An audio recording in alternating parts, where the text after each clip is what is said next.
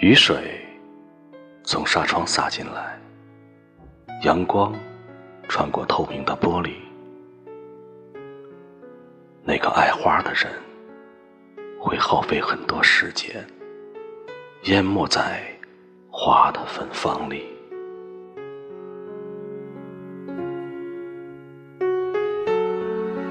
生活有很多意义，和植物相依相伴。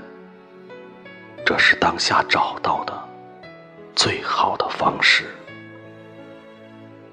其他的要么没找到，要么不太适合心性。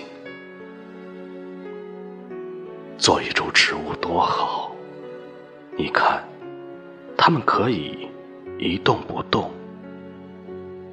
不为宠辱所动，不会患得患失。只是静静的向上，勃勃生长。